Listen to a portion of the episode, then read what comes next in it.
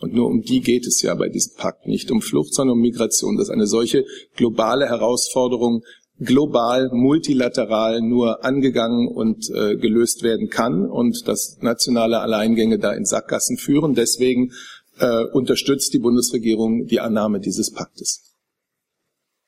Direkte Nachfrage dazu.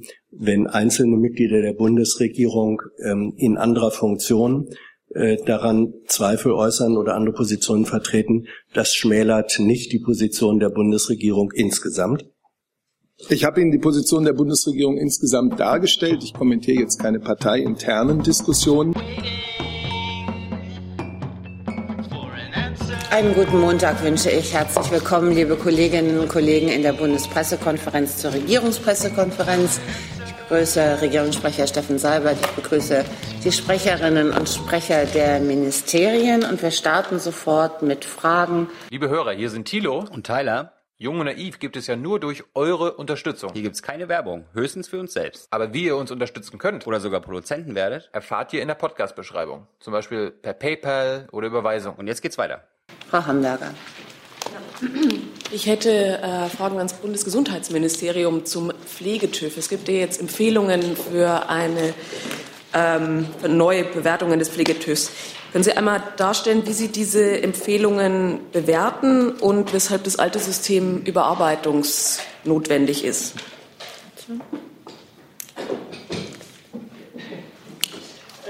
Sekunde. Jetzt haben Sie auch ein Mikro. Ich wollte abwarten, bis Sie sich gesetzt hatten. Ach so, Entschuldigung, ja. Ähm, äh, vielleicht zum, zum Hintergrund äh, zunächst. Ähm, Moment der Pflegetüv, das hat ja schon ein bisschen eine längere Vorgeschichte. Ähm, ähm, Im Jahr 2016 wurden sozusagen die Strukturen oder die Entscheidungsstrukturen für den Pflegetüv ähm, verändert und gestrafft.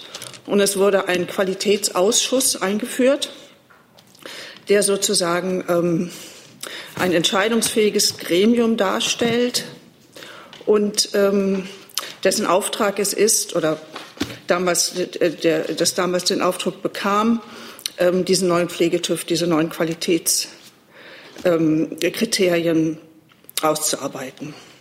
Es ging darum, also um ein neues System zur Qualitätsmessung in den, in den Einrichtungen und vor allem auch zur Qualitätsdarstellung. Das Ganze war verbunden mit Fristen. Es wurden ähm, äh, es wurden Fristen gesetzt, gesetzliche Fristen. Und ähm, seitdem ist dieses ähm, neue System sozusagen erarbeitet worden. Und ähm, im Personal, im Pflegepersonalstärkungsgesetz, was zum 1. Januar in Kraft tritt, was ja schon vom Bundestag verabschiedet ist, äh, jetzt demnächst noch in den Bundesrat geht, da ähm, steht die gesetzliche Frist drin, dass im, im ähm, Oktober 2019 ähm, die Einrichtungen mit dem sozusagen mit der ähm, die Einrichtungen beginnen, die stationären Pflegeeinrichtungen beginnen, mit dem neuen Pflegetüv zu arbeiten. Also da, es fehlen jetzt noch ein paar sozusagen ähm, ähm, äh, ein paar ähm, Ausarbeitungen, die aber nicht vom BMG gemacht werden, sondern von der, von der äh, Selbstverwaltung. Und ähm, sozusagen die Arbeitsanweisungen für die Pflegeeinrichtungen. Und die beginnen dann, also im Herbst nächsten Jahres, mit der, ähm, mit der neuen Qualitätsmessung. Und die fließt dann ein sozusagen in die Qualitätsdarstellung. Aber in, inhaltlich, also zum, wie das sich dann inhaltlich darstellt, da kann ich Ihnen im Moment nicht zu sagen. Da müssten Sie sich wohl an die, ähm, an die Selbstverwaltung, sprich an den, an den äh, Spitzenverband der Krankenkassen wenden. Das heißt, Sie können auch noch keine, Nachfrage, Sie können auch noch keine Bewertung abgeben zu den jetzt aktuellen Empfehlungen? Nein. Also ich, konnt, ich kann Ihnen jetzt im Moment nur sozusagen die, den Verlauf oder die Geschichte dazu darstellen. Weitere Fragen zum Pflegetüv? Das ist nicht der Fall. Dann Herr Heller mit einem neuen Thema. Ähm, Herr Seibert bzw. Sprecher des Auswärtigen Amtes. Ich würde gerne nach dem Thema Saudi-Arabien fragen. Ich würde nach der Vorlage des jüngsten CIA-Berichts zu Saudi-Arabien fragen, ob es schon irgendwelche Entscheidungen gibt der Bundesregierung, wie zu reagieren, wie man reagiert auf den Fall Khashoggi und die jüngsten Entwicklungen. Und mich würde zum Zweiten interessieren, ähm, ob die Äußerung der Kanzlerin nach wie vor gilt, dass die gegenwärtige Lage, so wie sich die äh, Verhältnisse mit Saudi-Arabien darstellen, äh, es unmöglich machten, über irgendwelche Rüstungsgeschäfte zu entscheiden, Rüstungsexporte nach Saudi-Arabien zu entscheiden. Also ich mache es kurz, weil ich denke, dass der Kollege vom Auswärtigen Amt äh, aktuell etwas dazu zu sagen hat. Der Minister hat sich ja vor kurzem dazu geäußert. Ich will nur Folgendes sagen. Es ist aus unserer Sicht äh, ganz klar, dass die Umstände dieses schrecklichen Verbrechens noch nicht befriedigend aufgeklärt sind und dass es da weiterer Klärung bedarf. Das war ja auch der Inhalt ähm, der Erklärung, die der Außenminister Frau Mogherini und die europäischen anderen Außenminister am Wochenende veröffentlicht haben. Das ist die Haltung der gesamten Bundesregierung. Und äh, die Aussage der Bundeskanzlerin steht aus genau diesem Grund auch weiterhin. Bevor ich jetzt weiter äh, in der Sache ergänze, vielleicht nur kurz zu der Art und Weise, wie Sie Ihre Frage gestellt haben. Sie haben sich jetzt auf einen CIA-Bericht bezogen. Ähm, also mir liegt ein solcher Bericht im Moment nicht vor. Deswegen, das, was ich sage, bezieht sich jetzt nicht äh, auf irgendeine CIA-Berichterstattung. Ähm, der Außenminister hat aber gerade ähm, zu Beginn äh, bei seiner Ankunft beim Außenministerrat in Brüssel Folgendes gesagt. Nach wie vor gibt es für uns mehr Fragen als Antworten bei der Aufklärung dieses Falles, sowohl bei der Tat als auch bei der Frage, wer sind die Hintermänner einer solchen Tat. Deshalb haben wir uns in den letzten Tagen sehr eng abgestimmt mit unseren französischen und britischen Freunden und uns entschieden, als Deutschland 18 saudische Staatsangehörige, die mutmaßlich in Verbindung zu dieser Tat stehen, im Schengen-Informationssystem mit einer Einreisesperre zu belegen. Wir sind innerhalb der Europäischen Union in dieser Frage insgesamt in einer engen Abstimmung. Am Wochenende haben wir erklärt, dass wir weitere Aufklärungsschritte erwarten. Das werden wir aufmerksam verfolgen und uns weitere Schritte vorbehalten. Äh, soweit die Erklärung des Außenministers heute bei der Ankunft in Brüssel. Frau Küchner dazu? Ja, ähm, eine Nachfrage eigentlich direkt dann dazu. Können Sie benennen, wer diese 18 Personen sind? Können Sie sagen, ähm, welche Schritte Saudi-Arabien tun müsste, um diese Einreisesperren eventuell aufzuheben. Und Sie haben erwähnt, dass es im, äh, nach enger Abstimmung mit Großbritannien und Frankreich erfolgt ist. Ähm, ist das jetzt statt einer gemeinsamen Stellungnahme zu Saudi-Arabien zu diesem Fall? Also wird sich jedes Land einzeln dazu verhalten oder gibt es eine Art abgestimmtes Verhalten dazu? Also ich kann Ihnen äh, keine Namen dieser 18 Personen äh, im Moment nennen, ähm, aus Datenschutzgründen, aber es handelt sich um Personen, denen die vorsätzliche Tötung von Herrn Khashoggi bzw. eine Beteiligung an dieser vorsätzlichen Tötung vorgeworfen wird. Ähm, zu einer gemeinsamen Stellungnahme. Also Herr Seibert hat es gerade erwähnt, die äh, EU-Außenminister, ähm, vertreten durch Frau Mogherini, haben sich am Wochenende in der Nacht von Samstag, Samstag auf Sonntag gemeinsam äh, dazu geäußert. Ähm, und ähm, im Kreis der E3 ist man äh, darüber hinaus äh, übereingekommen, als äh, erste ähm, weitere Schlussfolgerung ähm, diese ähm, Einreisesperren gegen diese 18 Personen jetzt äh, in, einzuleiten. Herr Heller nochmal. Ich möchte noch mal zurückkommen auf die Frage Rüstungsexporte, vielleicht auch das Wirtschaftsministerium gefragt. Und zwar möchte ich mir erläutern lassen, die gegenwärtige Situation. Heißt das, was die Kanzlerin seinerzeit gesagt hat, dass jetzt keine Exportentscheidungen getroffen werden? Heißt das, dass auch Entscheidungen aus der Vergangenheit, die noch nicht abgewickelt wurden, dass die auch gestoppt werden? Und bezieht sich dieses Nein zu Rüstungsexporten äh, auch auf Gemeinschaftsprojekte mit anderen Ländern, anderen EU-Ländern, zum Beispiel den Eurofighter? Also wie gesagt, der Regierungssprecher hat ja schon ausgeführt, dass die äh, Haltung der Bundesregierung so äh, klar ist. Und ähm, es ist natürlich auch so, dass derzeit keine Genehmigungen erteilt werden und äh, die Bundesregierung auf die Inhaber von gültigen Einzelgenehmigungen auch ähm, hinwirken mit dem Ergebnis, dass es derzeit keine Ausfuhren von Deutschland nach Saudi-Arabien gibt. Darf ich nachfragen? Und was ist mit Gemeinschaftsprojekten? Da kann vielleicht der Kollege vom BMVG helfen, der da zuständig ist. Gilt dieses Nein auch für Gemeinschaftsprojekte, wo man mit anderen Ländern zusammen Rüstungsprodukte herstellt und exportieren will? Also ehrlich gesagt ist das keine Frage des BMVG. Was Rüstungsexport angeht, äh, geht es das BMVG immer dann äh, zuständig, wenn es sich um sogenannte Länderabgaben handelt. Das heißt, das sind. Äh, Könnten Sie vielleicht ein bisschen lauter sprechen? Ja. Dankeschön. Also das BMVG ist dann zuständig, wenn es sich um Länderabgaben handelt. Das heißt, wenn es sich um Rüstungsgüter handelt, die vorher im Besitz des BMVG oder beziehungsweise der Bundeswehr waren und die dann an Länder abgegeben werden. Dann machen wir bitte weiter bei Frau Jennen. Ja, ich habe auch noch mal eine äh, Nachfrage zu der Abstimmung auch mit Großbritannien, äh, insbesondere auch äh, der Eurofighter. Darauf zielt wahrscheinlich auch die Frage von Herrn Heller ab. Ähm, ist das jetzt auch schon mal äh, Thema gewesen, inwiefern zum Beispiel Deutschland weiterhin äh, für den Eurofighter zuliefert, der dann ja eben von Großbritannien nach Saudi-Arabien geliefert wird? Ist das Teil der Abstimmung zwischen Großbritannien und Deutschland auch? Wir haben eine generelle Militärzusammenarbeit mit Großbritannien, die bezieht sich insbesondere auf Operationen, auf gemeinsame Ausbildung, auch nach möglicherweise nach einem Brexit. Äh, da gibt es keine Vereinbarungen zu Rüstungskooperationen, äh, die jetzt die Zuständigkeiten äh, anderer Teile der Bundesregierung berühren würden. Herr Jung. Ja, nochmal zu den Einreisesperren, Herr Burger. Eine Verständnisfrage. Gilt diese Einreisesperre jetzt für die EU oder jetzt für Deutschland?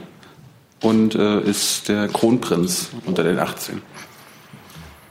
Also diese Einreisesperre gilt für ähm, den Schengen-Raum. Und ähm, äh, bei den Personen handelt es sich um das äh, identifizierte 15-köpfige Kommando und um drei weitere Personen, die im Verdacht stehen, an der Organisation mitbeteiligt gewesen zu sein. Und unter den dreien ist der Kronprinz Weitere Mohammed Angaben bin zu den Salman. Personen kann ich nicht machen. Und warum erst jetzt die Einreisesperren? Die USA haben vor vier Wochen schon diese Maßnahme gemacht. Warum jetzt so spät? Also ich glaube, mit den vier Wochen liegen Sie nicht ganz richtig. Am 15. November haben die USA 17 Tatverdächtige oder Tatbeteiligte gelistet. Nach meinen Informationen ist es jedenfalls noch nicht vier Wochen her. Aber gut, dann haben Sie vielleicht recht. Ich, mir wurde gesagt am 15. November.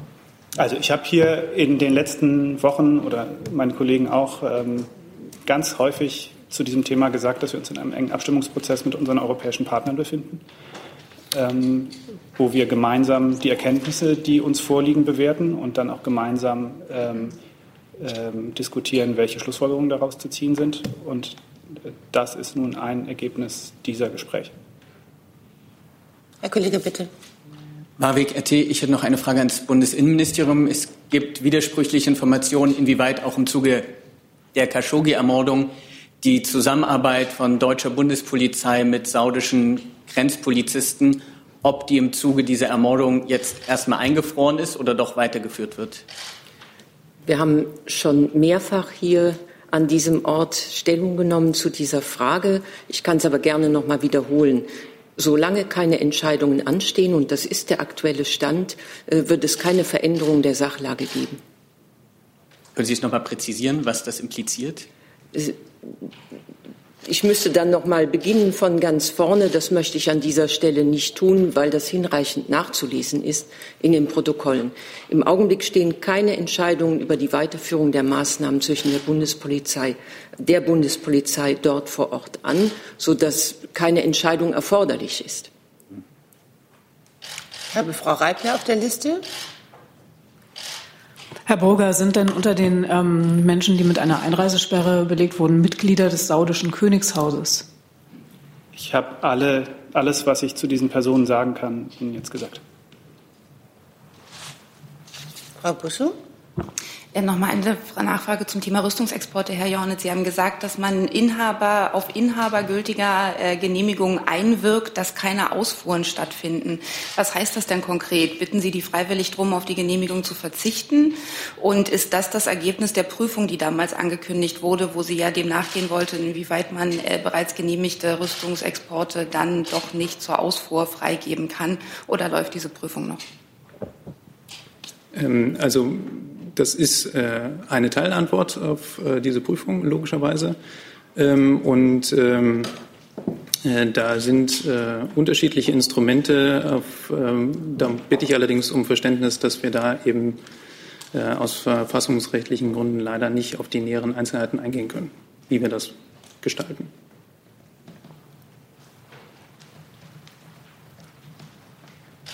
Herr Kollege, bitte. Herr Burger, nur noch mal zu den dreien, zu den drei zusätzlichen, äh, die mit Einreisesperre belegt sind. Können Sie zum jetzigen Zeitpunkt nichts über diese Personen sagen oder können Sie zu einem späteren Zeitpunkt nähere Einzelheiten geben? Also ich kann da jetzt kein, auch eine, einem späteren, einer späteren Möglichkeit nicht vorgreifen. Äh, ich kann nur für den Moment sagen, ähm, es handelt sich um drei weitere Personen, die im Verdacht stehen, an der Organisation mitbeteiligt gewesen zu sein.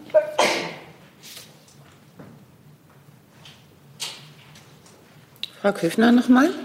Herr Burger, ich will nur noch mal kurz nachfragen. Ähm, Sie sagten ja, das gilt für den gesamten Schengen-Raum. Also de facto ist das eine Einreisesperre über jegliche Schengen-Grenze.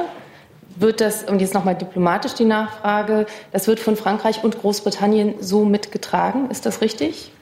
Und bedeutet, Großbritannien wird nicht separat, also ist ja nicht im Schengen-Raum, wird nicht eine ähnliche Einreisesperre dann aussprechen. Wie haben Sie sich da abgestimmt? Und dann noch kurz zu der Frage vorhin, äh, welchen konkreten Schritt müsste Saudi-Arabien jetzt gehen, hm.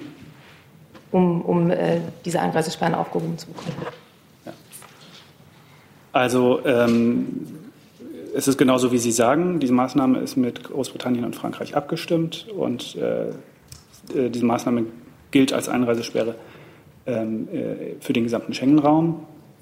Ähm, und nach meiner Kenntnis äh, hat Großbritannien oder wird, äh, hat es entweder bereits getan äh, oder wird eine äh, vergleichbare Maßnahme ähm, vornehmen. Und ähm, ja, was wir von der saudischen Seite erwarten, das, dazu habe ich hier am Freitag sehr ausführlich vorgetragen. Wir erwarten transparente Aufklärung. Konkret? Entschuldigung? Äh, wir erwarten eine transparente Aufklärung nach äh, rechtsstaatlichen Standards. Herr Jessen? Ja, zwei Punkte. Äh, zum einen an ähm, Herrn Burger und vielleicht auch Herrn Seibert. Es gab am 23. Oktober Presseberichte, denen zufolge Mike Pompeo erklärt habe, dass gegen 21 des Mordes verdächtige Einreisesperren verhängt würden und bestehende Visa ungültig gemacht würden. Vielleicht können Sie feststellen, ob es sich da um eine teilweise Überschneidung handelt mit den 18, wo Sie sagen, das machen wir erst äh, äh, nachträglich. Oder falls es tatsächlich identisch ist, dann bleibt die Frage, warum reagiert Deutschland erst jetzt? Vielleicht könnten Sie das nachliefern. Das Zweite ist äh, die Frage, die CIA hat ja einen Bericht angekündigt, ähm, da offenbar der BND über eine zumindest ähnliche Quellenlage verfügt, also türkische ähm, Tondokumente und anderes, äh, wird auch der BND eine eigene, äh, einen eigenen Bericht in der Angelegenheit zwecks Transparenz veröffentlichen? Gut, das bringt uns zu dem zurück, was wir zu diesem Thema schon mehrfach gesagt haben. Wir haben gesagt, ja, es gab einen nachrichtendienstlichen Austausch zwischen deutschen Stellen und den entsprechenden äh, in der Türkei. Und wie immer bei Aktivitäten unserer Dienste berichten wir darüber nicht öffentlich, sondern berichten wir darüber den zuständigen und geheimtagenden Gremien des Deutschen Bundestages. Das wird auch in diesem Falle so sein. Die andere Frage? Ich kann Ihnen zu dem Personenkreis nichts weiter sagen. Aber Sie können bitte klären, ähm, ob es sich um eine teilweise Überschneidung äh, handelt, weil da war ja eine Unklarheit, äh, was wurde von wem zu welchem Zeitpunkt an Einreisesperre verhängt. Also ich sage nochmal, ähm, bei dem Personenkreis, äh, den wir, ähm, für den wir nun eine Einreisesperre einleiten, äh, da handelt es sich um das identifizierte 15-köpfige Kommando und um drei weitere Personen. Ähm, was nun genau der Personenkreis ist, den die USA ihrerseits gelistet haben, können Sie vielleicht an anderer Stelle erfragen. Herr Jung? Ja, eine kurze Lernfrage, Herr Burger. Die meisten der Königsfamilien werden wahrscheinlich diplomatischen Schutz genießen. Äh, gilt so eine Einreisesperre dann auch für Diplomaten oder mit einem Diplomatenpass? Also diese Einreisesperre ist nach meinem Verständnis, aber da wäre das BMI wahrscheinlich auskunftsfähiger, äh, eigentlich davon unabhängig, mit welcher Art von Einreisedokument man reist, sondern bezieht sich auf die Person. Ich kann dazu nichts weiter ausführen. Können Sie das vielleicht nachreichen? Sie meinen die Frage, ob äh, Diplomaten von einer Wiedereinreise, von einer Einreisesperre äh, nicht betroffen seien, kann ich gerne nachreichen. Danke. Herr Kollege? Nur eine Nachfrage noch. Es gab ja in vergleichbaren Fällen, äh, zum Beispiel Fällen mit Russland, äh, gemeinsame Sanktionen der EU, Einreisesperren von Seiten der EU. Hat es seitens der Bundesregierung Bemühungen gegeben, äh, sich auf EU-Ebene hier zu einigen? Oder gibt es irgendwelche anderen Gründe, dass das nationale Entscheidungen sind und keine EU-Entscheidungen? Also ähm, wenn Sie sich anschauen, welche Instrumente die EU in den letzten Jahren ähm, eingeführt hat, um äh, auf Menschenrechtsverstöße ähm, oder ähm, andere Brüche ähm, des Rechts zu reagieren. Und wenn Sie feststellen, es gibt ähm, beispielsweise ein ähm, Sanktionsregime der EU, das sich bezieht auf ähm, die russische völkerrechtswidrige Annexion der Krim, äh, und unter diesem Sanktionsregime sind bestimmte Personen gelistet. Es gibt ein Terrorismus. Äh, Sanktionsregime der EU. Ähm, und es gibt aber derzeit kein äh, Sanktionsregime, was länderübergreifend, also horizontal, wie wir in der äh, Diplomatensprache sagen, es ermöglichen würde, ähm, Menschenrechtsverletzer äh, mit Sanktionen zu belegen. Ähm, und das ist derzeit eine Diskussion, äh, die ähm, nun wieder sehr aktiv geführt wird über die Frage, wollen wir als EU die Möglichkeit schaffen, länderübergreifend äh, Sanktionen gegen Einzelpersonen äh, zu verhängen, denen schwere Menschenrechtsverletzungen vorgeworfen werden. Ähm, solche Sanktionsregime gibt es bisher bezogen auf bestimmte Länder, beispielsweise bezogen auf Iran, äh, gibt es das schon, aber eben bisher nicht länderunabhängig. Herr Keller mit einem neuen Thema. Ja, ich habe Fragen zur Digitalsteuer und zum Euro-Budget. Haben sich denn die Kanzlerin und äh, der französische Präsident gestern über diese Themen unterhalten und wenn ja, mit welchem Ergebnis? Und zum Zweiten zum Euro-Budget auch die Frage an das Finanzministerium. Gibt es denn Vorstellungen, wie groß das sein könnte? Also die Bundeskanzlerin und der französische Präsident hatten gestern einen sehr umfassenden Austausch. Äh, über eine ganze Reihe von Themen, sowohl internationale Herausforderungen wie auch äh, die Themen, äh, wie können wir beide, Deutschland und Frankreich, dazu beitragen, dass sich die Wirtschafts- und Währungsunion äh, stark und stabil weiterentwickelt. Das ist ja ein zentrales Anliegen der Bundesregierung. Und deswegen war das auch Teil zum Eurozonenhaushalt, ist zu sagen, dass ja bereits in Meseberg äh, es eine Einigung zwischen der Bundeskanzlerin und dem französischen Präsidenten gab, dass wir für mehr Wettbewerbsfähigkeit, Konvergenz, mehr Stabilität im EU-Rahmen einen solchen, also als Teil der Stärkung der Wirtschafts- und Währungsunion einen solchen Eurozonenhaushalt vorschlagen. Und damals wurde besprochen, dass man gemeinsam konkretisierende äh, Vorschläge auf den, mit Blick auf den Dezembergipfel hin ankündigt. Die sind zwischen dem deutschen und dem französischen äh, Finanzminister erarbeitet worden und werden heute von diesen beiden den europäischen Kollegen vorgestellt. Das heißt, das findet alles gerade ähm, statt in Brüssel. Darüber wird debattiert. Klar ist, aus unserer Sicht soll da, also deutsch-französischer Sicht kann man jetzt erfreulicherweise sagen, ähm, soll da ein Eurobudget verabredet werden, das seine Grundlage in dem Investivhaushalt hat, der bereits im Koalitionsvertrag ähm, aufgeschrieben ist, soll ein Teil des EU-Haushaltes sein, soll Konvergenz, also ein stärkeres wirtschaftliches ähm, Zusammenwachsen der europäischen Mitgliedstaaten, und zwar nach oben hin und nicht zur Mitte hin, und Reformumsetzung stärken, soll wachstumsfördernde Investitionen ermöglichen.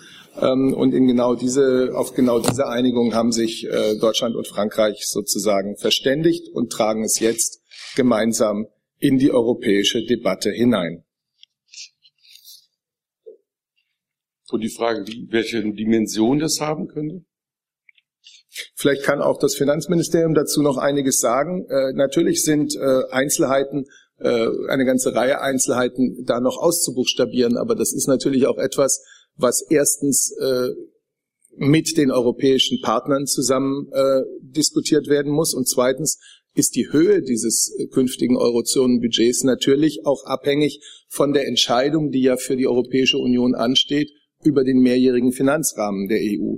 Und in diesem Zusammenhang wird man dann auch die Höhe des Eurozonenbudgets äh, beschließen können. Deswegen ist da jetzt eine, eine Festlegung auf eine Zahl weder machbar noch sinnvoll.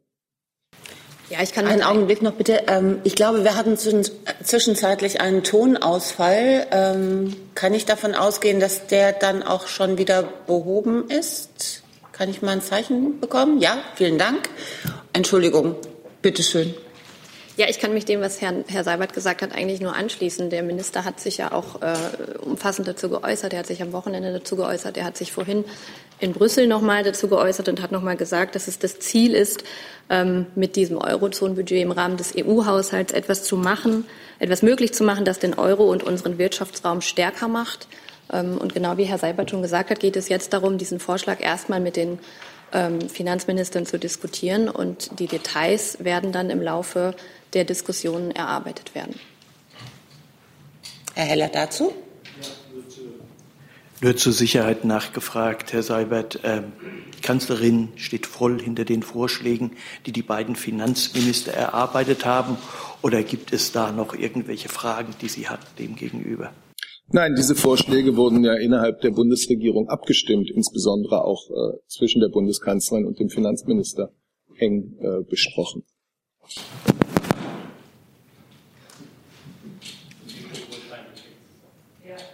Was ist es?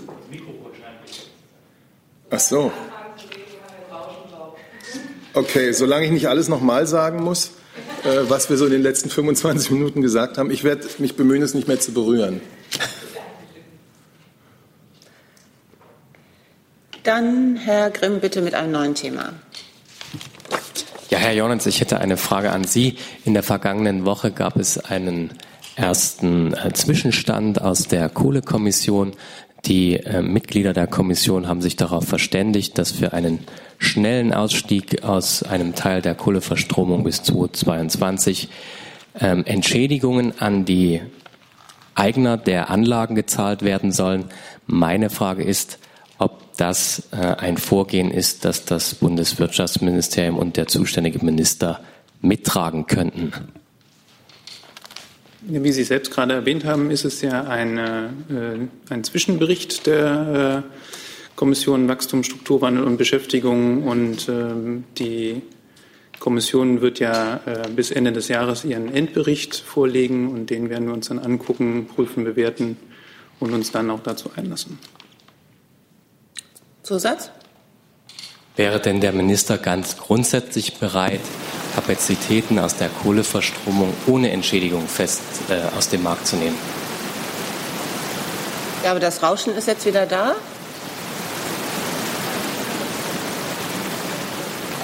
Tja. Vielleicht ist es eine Methode, um sie alle zu einer physischen Präsenz hier zu locken. Kann es nicht ändern im Moment. Herr Grimm, Sie hatten noch eine Nachfrage. Ja, ich meinte, ob der Wirtschaftsminister auch bereit wäre, Kohlestromkapazitäten ohne Entschädigung aus dem Markt zu nehmen, weil es dem Klima nützen würde. Wie gesagt, all diese Fragen äh, werden wir dann, dazu werden wir uns dann äußern, wenn der Bericht der Kohlekommission, äh, der, der Kommission Wachstum, Strukturwandel und Beschäftigung dann da ist. Herr Papas mit einem neuen Thema, bitte. Ja, eine Frage an das Bundesfinanzministerium. Frau Kalwe, die, laut einem Bericht der Bildzeitung heute will der Bundesfinanzminister einen Rabatt im Rentenreform für die Griechen. Gemeint ist die schon beschlossene Rentenreform, die aber die griechische Regierung ab Januar nicht umsetzen will, mit dem Argument, dass sie auch ohne die Einsparungen mit, dem, äh, mit der Rentenreform ihre Haushaltsziele erreichen kann. Wie ist die Position des Bundesfinanzministers? Also ich kann jetzt diesen Bericht hier ähm, nicht ähm, kommentieren. Sie wissen ja, dass, es, äh, dass Griechenland zurzeit in, einem intensivierten Nachpro in einer intensivierten Nachprogrammüberprüfung sich befindet. Ähm, dadurch wird die wirtschaftliche und finanzielle Situation Griechenlands engmaschig äh, begleitet. Ähm, es gibt noch keinen Bericht, also es wird jetzt einen, einen ersten Nachbericht geben und, und da wird, die werden die Institutionen eine Stellungnahme abgeben und im Rahmen dieser Stellungnahme werden solche Fragen dann sicherlich auch diskutiert werden. Ähm, aber wie gesagt, der Bericht steht noch aus und ähm, dann wird man sich mit diesen Fragen beschäftigen. Eine Zusatzfrage? Ja. Ja, äh, Sie sagen, äh, der Bericht ist noch nicht da, aber beim der Euroworking-Sitzung im letzten Donnerstag ist der Haushalt der griechischen Regierung für den äh, Haushaltsentwurf für 2019 schon äh, aufgenommen worden und da drin stehen diese Rentenkürzungen nicht. Heißt das nicht, dass das Bundesfinanzministerium auch das hingenommen hat? Naja, da in der Sitzung am Freitag, soweit ich informiert bin, ging es ja, wie Sie schon sagen, um die, um die Haushaltsüberwachung durch die Kommission. Und das sind natürlich Dinge, die jetzt da drinstehen, die, mit denen man sich natürlich auch im Rahmen des Nachberichts beschäftigen wird. Ähm, und dann wird man da auch natürlich zu einer, zu einer Position innerhalb der Eurogruppe kommen. Ähm, und wie gesagt, diesem Bericht möchte ich jetzt hier nicht vorgreifen oder der Einschätzung der Institu Institution, wie man dazu steht. Danke. Herr Mayer-Fünfinger mit einem neuen Thema, bitte. Ich habe eine Frage an ähm, BMU und BMVI. Morgen wird ja die von der Bundesregierung eingesetzte Expertenkommission, ähm, nach dem Dieselgipfel eingesetzte Expertenkommission ihren Abschlussbericht vorliegen. Mich würde interessieren, a, ähm, was beide Ministerien damit anstellen werden. Äh, Herr Strater, das ist ja federführend, glaube ich, von Ihrem Ministerium ähm, betreut worden. Das wäre die erste Frage. Und die zweite Frage, es gibt, soweit ich das weiß, im Kreis der Kommissionsmitglieder einen gewissen Unmut, weil ähm, viele Sitzungstermine verschoben oder ausgefallen sind, nach hinten geschoben worden sind und dadurch die Arbeit der Kommission im Prinzip von der Realität überholt worden ist. Wie bewerten Sie das? Danke. Ich hatte mich, glaube ich, am Freitag oder wann es war, letzte Woche dazu schon geäußert. Morgen findet ähm, eine weitere Sitzung statt, weil wir das ganze Verfahren formalisiert äh, zu Ende bringen müssen. Sie haben insofern recht. Wir haben politische Verabredungen getroffen zum Thema Hardware-Nachrüstung äh, sind im Konzept äh, für saubere Luft äh, in den Städten enthalten. wir haben auch schon die entsprechenden Gespräche mit den Herstellern geführt. Das Ergebnis ist Ihnen ja bekannt. Insofern geht es jetzt darum, diese Expertengruppe formalisiert zu Ende zu führen.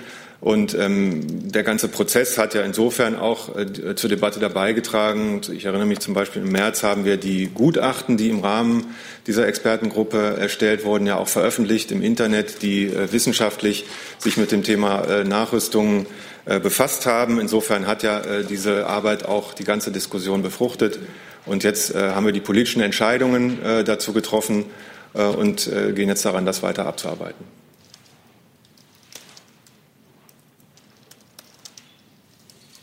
Möchte das BMU ergänzen?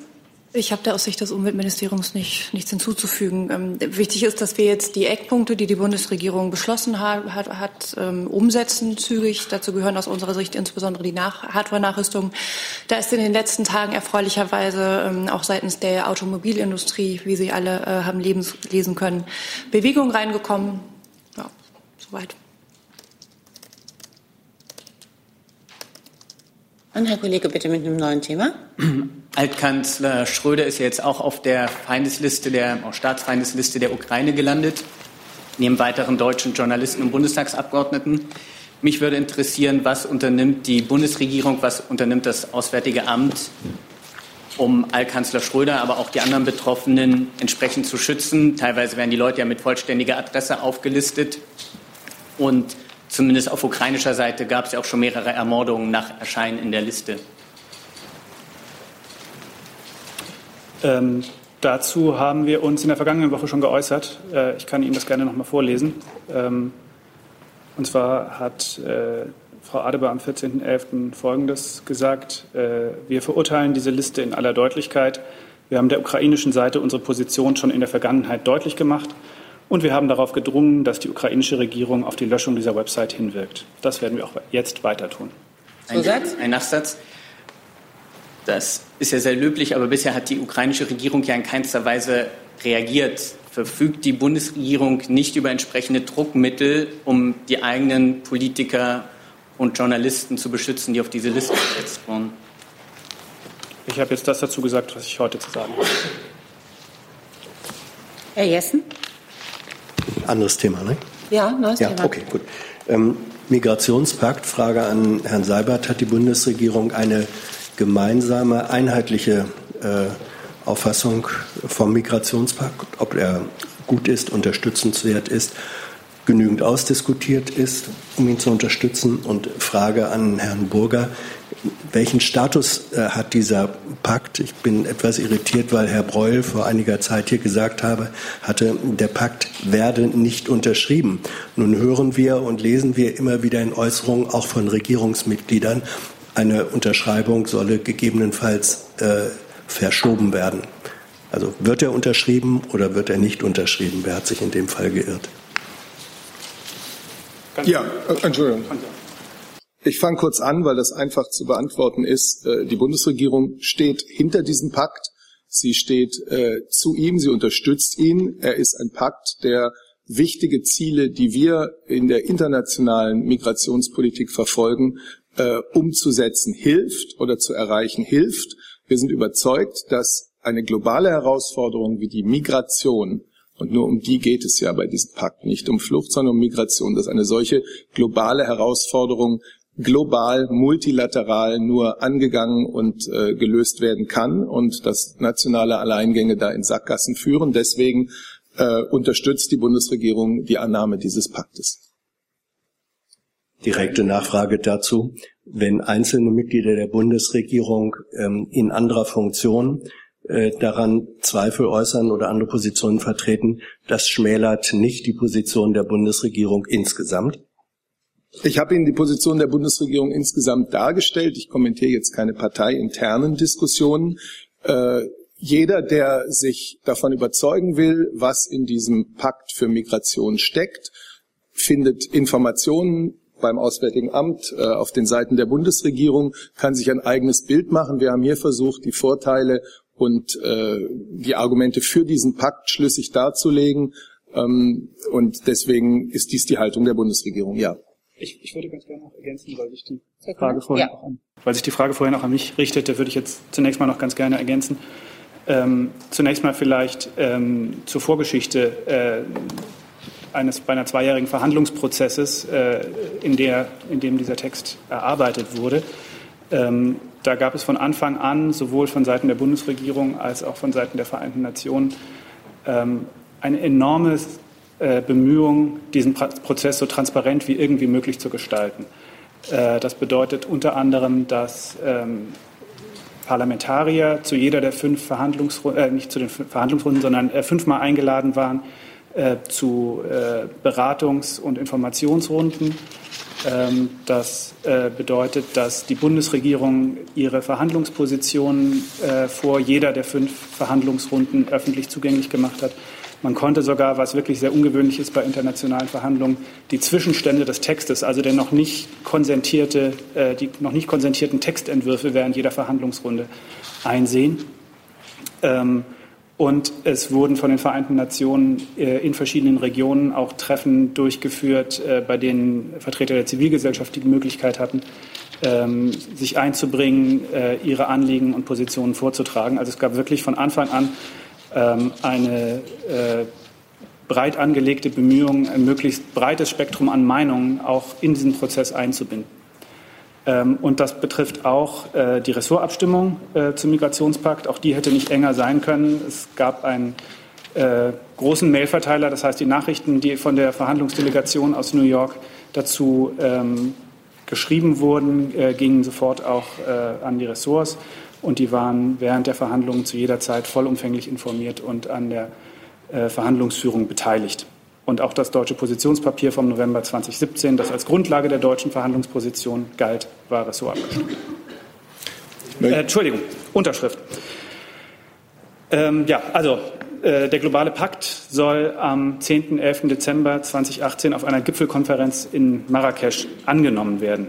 Ähm, eine Unterzeichnung durch Staatenvertreter ist dabei nicht vorgesehen. Das ist auch ein ganz übliches Vorgehen in den Vereinten Nationen. Die Annahme erfolgt im Konsens oder durch Abstimmung.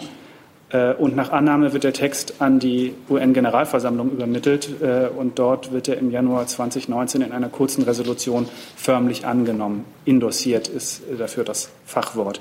Ähm, es handelt sich ja bekanntermaßen nicht um einen völkerrechtlichen Vertrag und insofern ist auch die Unterschrift nicht das übliche Mittel der Annahme würde bei der Gelegenheit gerne nochmal den Blick etwas weiten ähm, auf den anderen Pakt, der sich aus der New Yorker Erklärung für Flüchtlinge und Migranten bei der UN im Jahre 2016 entwickelt hat. Und das ist der Pakt für Flüchtlinge. Wir haben ja hier versucht darzulegen, dass es bei dem Migrationspakt wirklich nur um Migration in all ihren Formen geht. Es gibt einen separaten Pakt, auch anders ausgehandelt, äh, für Flüchtlinge, also Flüchtlinge, Menschen, die vor Verfolgung, vor Krieg, vor Terrorismus fliehen und die deshalb nach bestehendem Völkerrecht ähm, und auch nach den regionalen Rahmenwerken oder auch nach nationalem Recht einen Schutzanspruch haben. Auch dieser Pakt ist zurückzuführen auf diese New Yorker Erklärung äh, für Flüchtlinge und Migranten vom September 2016 aber in gewisser Weise enden da die Gemeinsamkeiten, denn er wurde in unter die Pakte wurden in unterschiedlichen Prozessen ausgehandelt.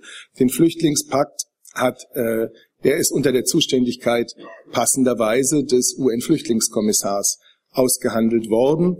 Ähm, und auch zu diesem Pakt kann man äh, jede Art von Informationen, die man sucht, auf den Seiten des Auswärtigen Amtes, auf den Seiten der Bundesregierung äh, finden. Auch dieser Pakt erfüllt wichtige Erwartungen, die wir an so einen Pakt haben. Gleichzeitig bleibt auch bei diesem Pakt für Flüchtlinge die nationale Souveränität vollkommen bestehen. Das heißt, Deutschland wird weiterhin selbst entscheiden, welche Flüchtlingspolitik für unser Land angemessen und tragbar ist. Es gibt aber viele gute Gründe, die für diesen Flüchtlingspakt sprechen.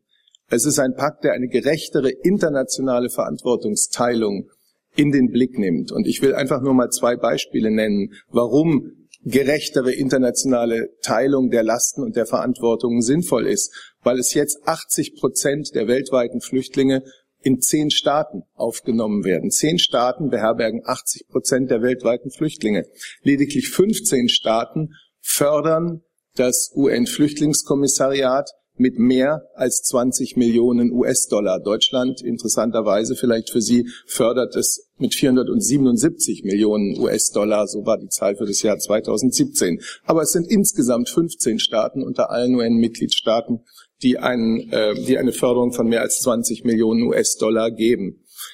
Wichtig ist in diesem Pakt das Ziel, die Aufnahmeländer in den betroffenen Regionen zu stärken und zu unterstützen, denn es ist bekannt und auch verständlich, dass Flüchtlinge lieber in der Nähe ihrer Herkunft, ihrer Heimat Aufnahme finden, als durch die halbe Welt auf gefahrvollen Wegen zu reisen.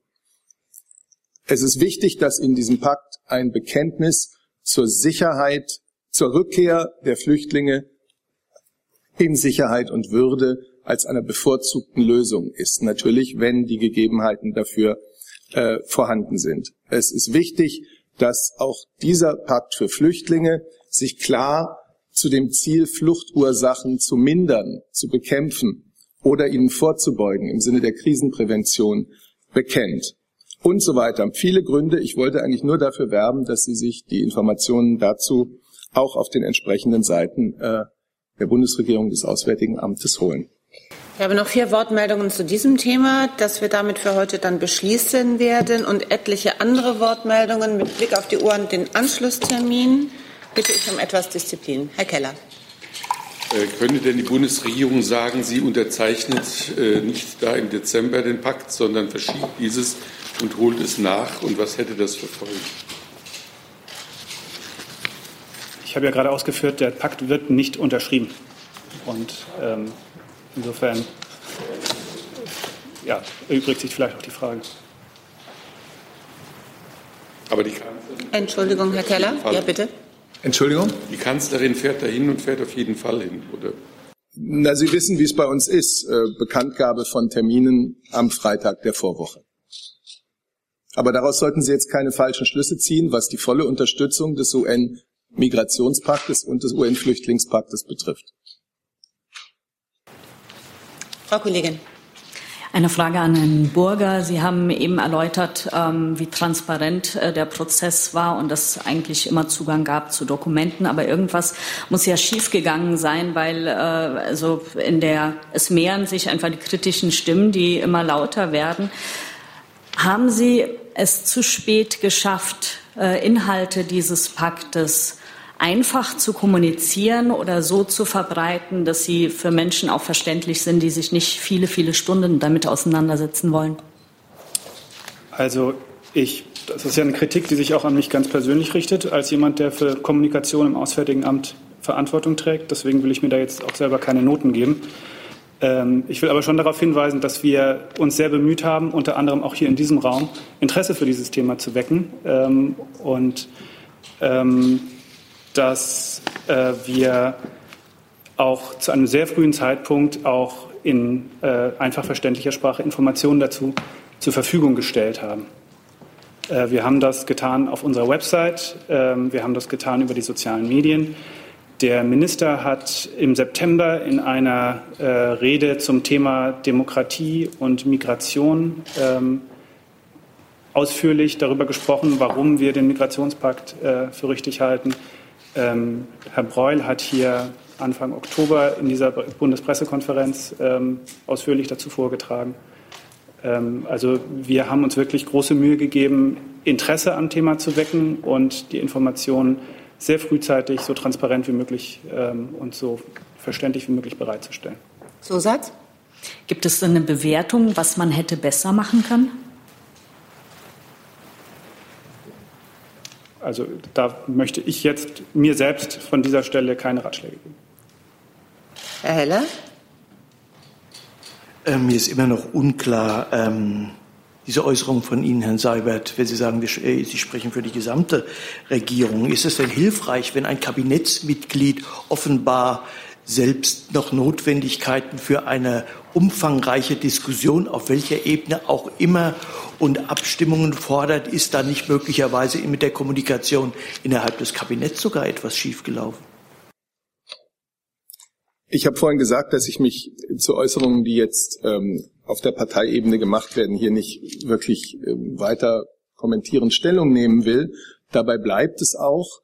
Äh, selbstverständlich ist es richtig, auf allen Ebenen über die Gründe zu sprechen, warum wir den Pakt für Migration äh, für Deutschland für sinnvoll und nützlich halten. Also nicht nur für Deutschland, sondern auch gerade für die Länder, ähm, mit denen wir auf diesem Gebiet zusammenarbeiten wollen und äh, auf die durch diesen Pakt für Migration eine ganze Menge äh, Selbstverpflichtungen zukommen, die wir für wichtig halten. Ja, es ist richtig, darüber zu sprechen in allen äh, auf allen Ebenen und in allen Gremien, aber ich habe dennoch hier für die Bundesregierung festzuhalten, dass wir zu diesem Pakt stehen. Die letzte Frage zu diesem Komplex hat Herr Jung. Ich kann es kurz machen, Herr Seibert, war der Gesundheit, Bundesgesundheitsminister bei der Kabinettsaussprache zum Thema Migrationspakt anwesend?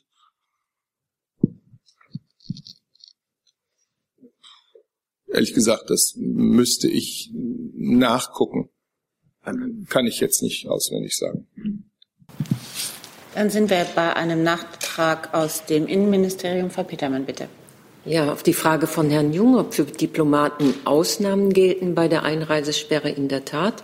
Der Schengener Grenzkodex äh, regelt, dass bei Diplomaten eine Rückversicherung stattzufinden hat. Das heißt, wenn ein Diplomat äh, in Amsterdam oder in Wien äh, landet, dann muss der Grenzbeamte nachfragen in Deutschland, ob an der Einreisesperre festgehalten wird oder ob nicht. Wenn er gleich nach Deutschland einreist, dann ist klar, dass die, die Einreisesperre besteht und es bedarf keiner Rückversicherung irgendwo.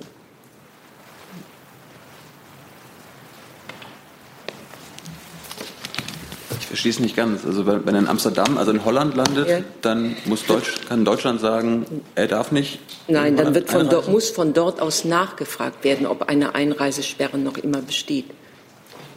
Bei Diplomaten gilt diese, äh, diese Ausnahme. Ja, und wenn sie besteht? Dann wird er abgewiesen. Okay. Frau Reible mit einem neuen Thema. Ich habe eine Frage ans Innenministerium, Frau Petermann, und zwar zu den am Wochenende bekannt gewordenen Vorschlägen aus Ihrem Ministerium, um Abschiebungen zu erleichtern.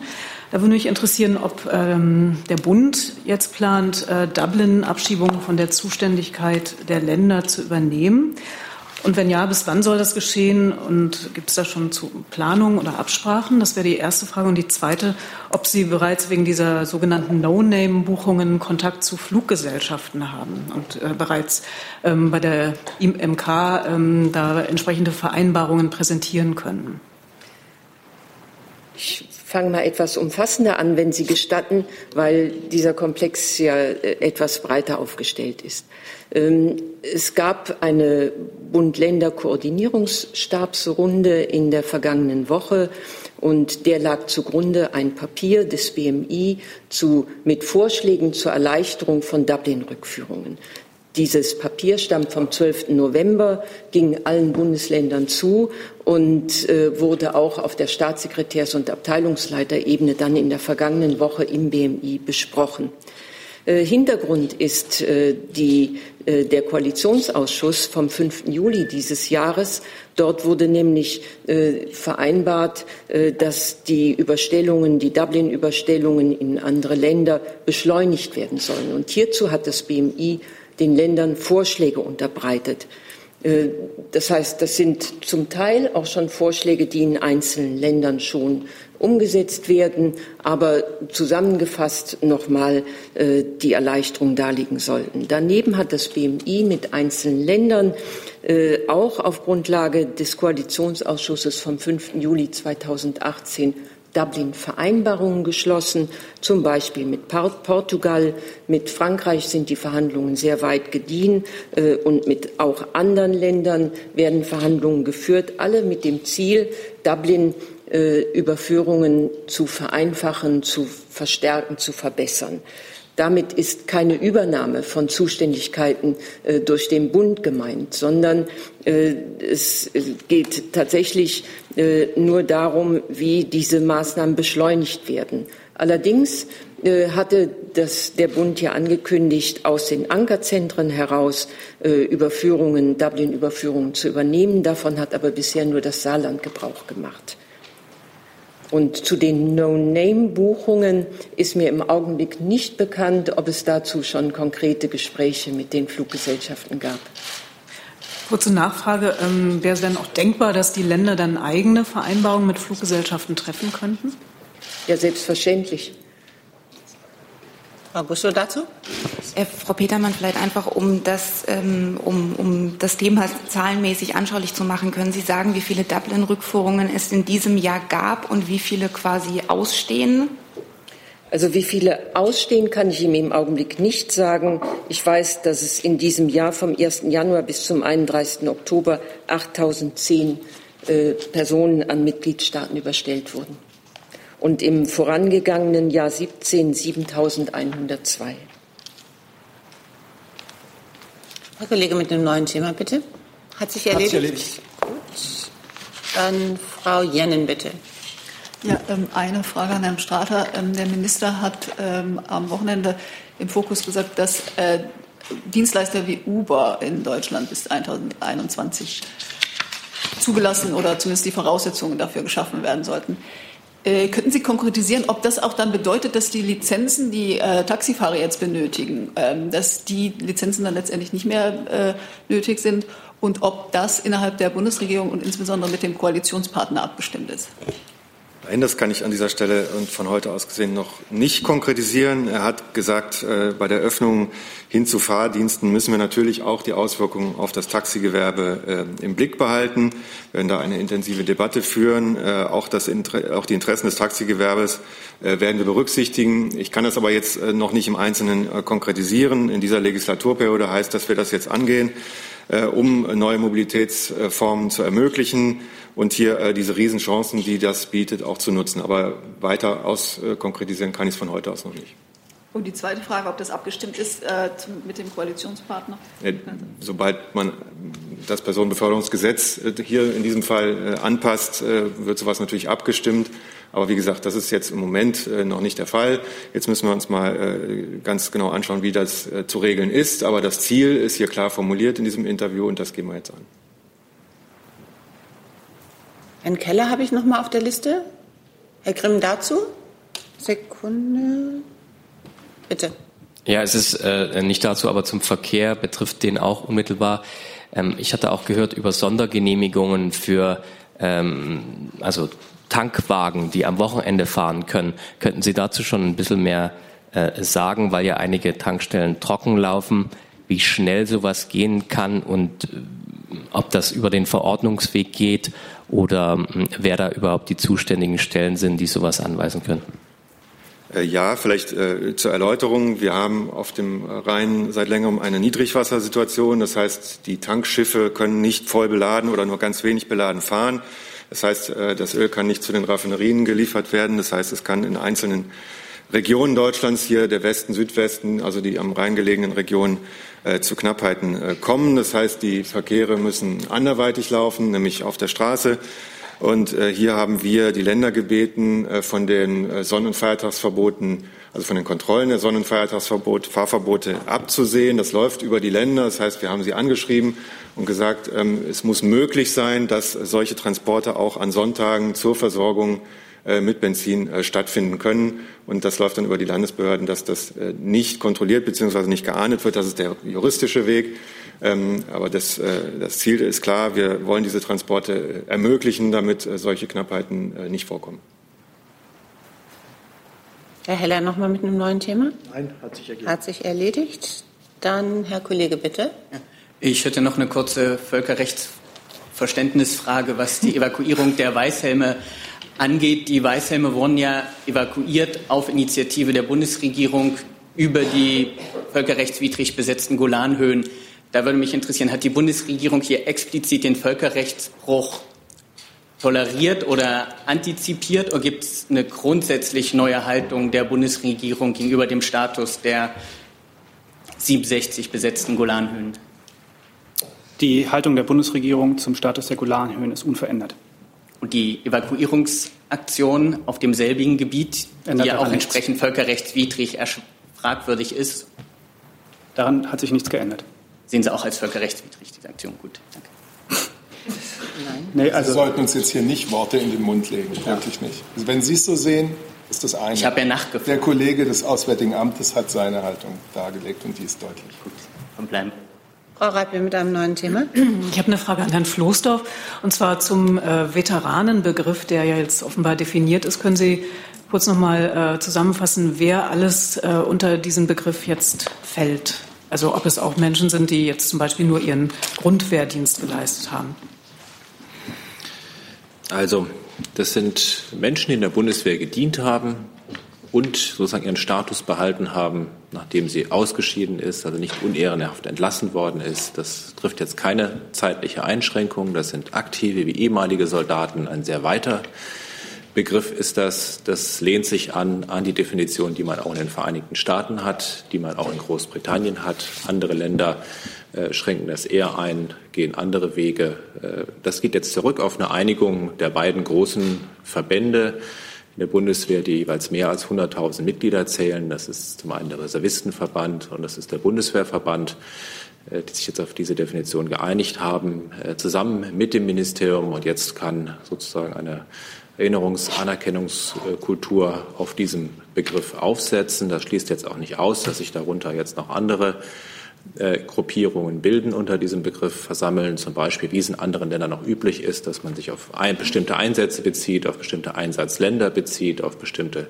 Zeiten bezieht. Wir haben ja eine jahrzehntealte Geschichte der Bundeswehr. Äh, damit ist jetzt ein weiter Rahmen gespannt.